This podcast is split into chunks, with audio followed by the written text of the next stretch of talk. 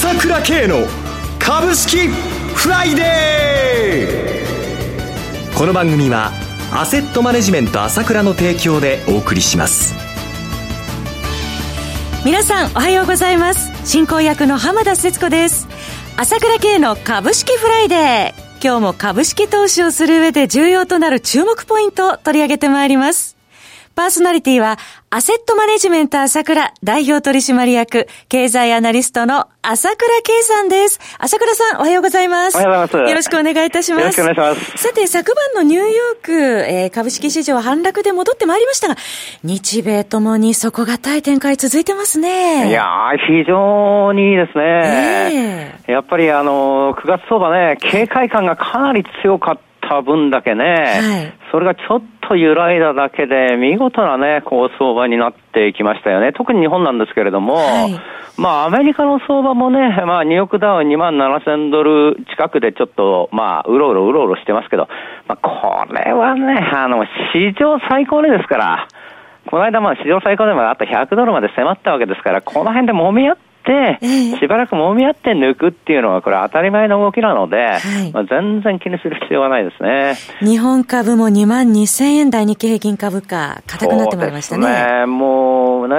サウジの問題が出て、油田がね、攻撃されたとか、いろんな悪材料があってですね、まあ、米国株も安いというところがありましたから、当然ちょっとこれ、また今日あたりちょっと大きく下げるかなというような局面、投資家もそういうふうに思った局面が多かったと思うんですけれども、はい、振り返ってみればもう2万2000円台が岩盤みたいになってきちゃってますよね。えー、えー、まあもう小動きではあるんだけれども、ここの2万2000台ずっと固めてるということで非常にいい動きですよね。新興市場も堅調ですね。いや、これがすごいわ。このことに対して私も言ってきましたけど、そろそろまあ出遅れてるんだでってことを言ってきたわけですけれども、はい、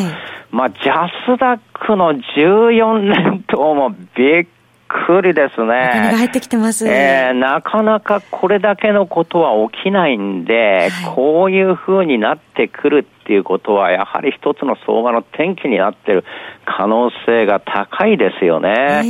えー、もう、これ全然加熱感もなく弱気一辺倒じゃないですか、まだまだ。私から見てると、空売りをちょっとあいっぱいやってたのを少し少なくしましたよ。程度の話でここまで来ちゃってるわけですよね。はい、えー、やっぱり相当良くなってくる、そういう流れが背景にあると思いますよ。えー、そのあたり後ほどじっくり伺ってまいりたいと思いますが、さて朝倉さん、昨日アップされた動画、私見ました。アナリストの江口さんの動画だったんですけれども、初めて江口さんのお話を伺ったんですが、内容非常に面白かったです。いややー、結構ね、あの、彼の話面白いんですよ。え。ー、まあ、この間朝倉セミナーでもね、ちょっと江口に話してもらったんですやっぱ反響が大きいんですよね。で、やっぱり YouTube で初めて登場してもらって、まあ注目する3銘柄っていうのを言ってもらったんですけれども、えーまあ、当社本当にこの株好きなんで、この 銘柄、あの、選択っていうのはね、本当に恵まれてるんですけど、おかげさまでね、まあ、長谷川慎一もいるし、西野忠っていうもっと秘密域もあるんですけれども、だけども、この医薬品とバイオの話だけはよ、どうしてもよくわからなかったんですよ。そのあたり江口さんは強いんですよね。そうなんです。やっぱりこの分野は専門でないとね、どうしても分析できないんですよね。ということで、まあ、江口に入ってもらって、ちょっとこのバイオ株をね、あの、はい、いろいろ分析してもらうということで、えー、やってもらってるわけですけど、本当にね、彼ももう話し出したら止まらないタイプなんですけれども。自分がね、いいと思うとね、本当にね、限りなく話したんですけれども、えー、えー、まあ、いろんな銘柄言っていただいて助けられてます。それでまあ、その中でもこの直近でね、まあ彼の注目した銘柄っていうのを、まあ、あ動画の中でアナリストらしい、こう、詳しい分析してますので、わかりやすいと思います。ですから、まあちょっとバイオの方わかんないなっていう人も多いと思うんですけれども、まあこんなね、あのー、まあ、目立たない銘柄あったんだ、みたいな感じになると思うんでね、はい、これぜひこの放送を聞いた方はすぐに、あの、YouTube 見てもらいたいと思いますよ。昨日アップしてるやつですか？ら、これいいですよ。もうね、あの、熱心に江口さん語ってくださってますので、あの、ぜひ株式フライデー終わられたら、皆さん、えー、こちらの YouTube もご覧になってください。また、朝倉さんも今日動画のアップをされますよね。朝倉慶チャンネルも非常に楽しみにしています。そうですね。それもまた、これから、あの、動画入れますので、はい、えー、そちらの方もね、まあ、この状況ですから、あこの株式フライデーで話しきれないこともありますので、ぜひ、えー、この夕方そっちをアップしますんでね、見てくださいね。朝倉さんの YouTube チャンネル、朝倉慶チャンネルは、YouTube で朝倉慶と検索していただきまして、朝倉慶の ASK1 というチャンネルからぜひご覧ください。それでは CM を挟んで朝倉さんにお話詳しく伺います。鋭い分析力で注目、経済予測のプロ、朝倉慶。日々のマーケット情勢や株式情報、個別銘柄の解説を、朝倉本人とスタッフが、平日16時、メールでおよそ7分の音声を無料で配信中。株の判断に迷ったら、朝倉慶。詳しくは、アセットマネジメント朝倉のウェブサイトへ、本日の市況解説無料メールマガジンにご登録ください。アセットマネジメント朝倉は、証券取引、金銭有価証券の予託、貸付行為は行っておりません。また、情報提供する金融商品の取引では、相場変動などにより損失を生じる恐れがあります。取引説明書、契約締結前交付書面などを十分にお読みいただき、ご理解の上お取引ください。金融商品仲介業者登録、関東財務局長金中第605号。さて、朝倉さん、今日は配当ちびで実質下期相場入りとなりますね。そうですよね。えー、まあ、ですから、今日、ことによると配当値分160円今日埋めてくれる可能性もあると思います。強いんでね。注目ですね。ええー、そしたら相当なんですけれども、えー、当然今の流れ見てるとその可能性あると思いますよね。はい、で、やっぱりここでやっぱり注目してもらいたいことはですね、はい消費税引き上げが10月1日、来週に迫ってるわけじゃないですか。ええ。どうご覧になってますか？この状態で上がってきてるっていうことはやっぱり大きいんですよ。ええ。ー、まさに悪材料ですかじゃないんですけれども、はい、ね、とにかくもう、私もこの放送でも一貫して言ってきたわけですけれども、あんまり弱気になりすぎない方がいいよっていうふうに言ってきたわけですよね。え。ー、なぜって、安い からだよということで言ってきたわけなんだけれども、そうそうそうそう、もともとが売られすぎてるわけですよ。その気持ちはわかります。それはね、米中の問題もあるしね、今まではその、イランの問題だってあるし、今言った消費税の問題だってあるしね、日米の問題だって通商問題があったわけですよ。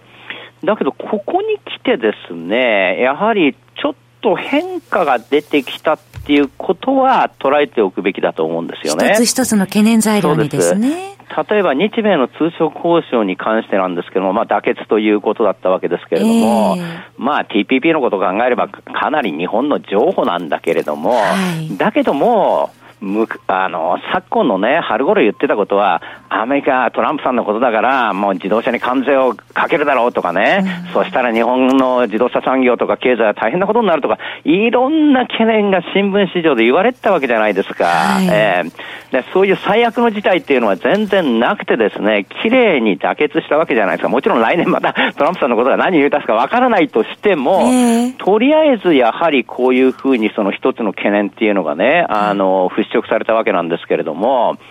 で、米中の問題もそうなんですけれども、これも覇権争いだから、ファーウェイの問題含めてですね、その解決するってことはおそらくないと思うんですよね。ますますいろんな問題出てくるとは思うんだが、まあ、少なくとも、その、ボルトンさんを切られた後ですね、やっぱり、これ、トランプさんの意識していることっていうのは着実にもう来年の大統領選に目が向いてるなっていうことなわけですよ。はい、そうすると、やっぱりこう、この舵を切ったっていうのも、これ以上、まあ、そのいろいろ問題をこの大統領選までは拡大させたくないと。一応、まあ、大統領選までは経済を持たせてうまくやりたいって、そういう流れっていうの変化っていうのが見えるわけですよね。はいで、中国側にしても、ここに来て、まあ、大豆を買いますよとか、豚肉を買いますよって、これは中国は豚肉が上がっちゃってるんで、ちょっとアメリカの安いものを買いたいんだと思うんですけれども。輸入し始めましたね。そうなんですね。少なくとも、こう、まあ、その、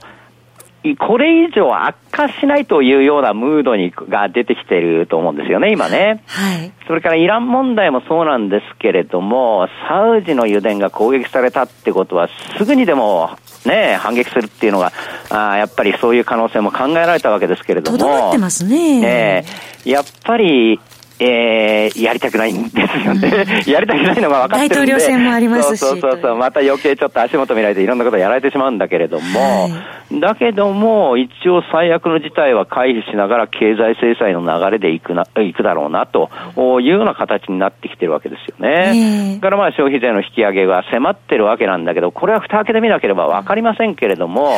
い、意外に駆け込み需要も大したことないんで、その反動も少なく少ないんじゃないかというようなこともあるわけで、まあ、要は今までこう、もやもやもやもやしてたいろんな材料があったんですけれども、少なくともそれがこれ以上悪くならないんだっていうような雰囲気が出てきていると、これがやはり大きいと思いますよね。そのような中でトピックスは年初来高値、先ほどお話のジャスタックも14連投と。すごいですよね。で、まあ、新大山見てもですね、はい、えー、まあ、改ざんが2兆500億ぐらいでもう、これ、ほぼ10年ぶりの低水準ですよ。2兆円なんだからね。で、売り算の方はまたどんどんどんどん増えちゃって、増えたって言っても増え方さすがに少なくなってきましたけども、これも1兆1100に、えー、1, 1兆1200億ってところで、まあ、11年ぶりの高水準じゃないですか。引き続き、売り人気なんですよ。だから、日経レバー1570なんかは、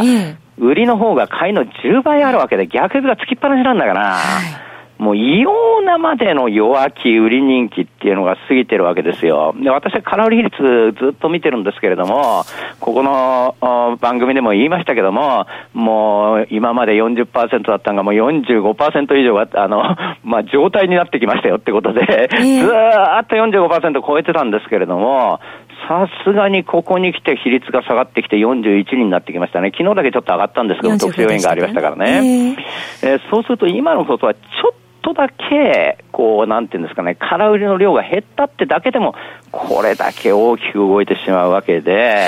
やっぱり私はいつも言ってるんだけれども、日銀が買ってるからね、あの、日銀が売ったら下がるんだっていう人がいるけど、違うだろうって、日銀がずっと買ってるってことは株は圧倒的に玉が吸い上げられてるから、我々は、あ、どんどんどんどん先に行くごとに、あの、上がりやすくなってるんだってことを言ってるわけだけども、その一端がちょっと出てきたなという感じがしますよね。10月相場期待できそうですね。もう、これはね、えー、当たり前なんですよ。安すぎるんだから配当4兆8000億も出すんですよかなりありますもんねこれ10年前の3倍も出すんだからえー、しかも企業は現役でももう配当も出してくれるんだから、えー、悪材料だってこうどんどんどんどんこう払拭されてくるということで弱気にならない方がいいと思いますこのままいけると思います。来月も期待したいと思います。そろそろお別れの時間です。お話はアセットマネジメント朝倉代表取締役、経済アナリストの朝倉圭さんでした。私、朝倉慶が代表を務めますアセットマネジメント朝倉では SBI 証券、楽天証券、証券ジャパン、ウェルスナンドの口座開設業務を行っています。私どもホームページから口座開設していただくと、週2回無料で銘柄情報提供するサービスがあります。ぜひご利用ください。それでは今日は週末金曜日、頑張っていきましょう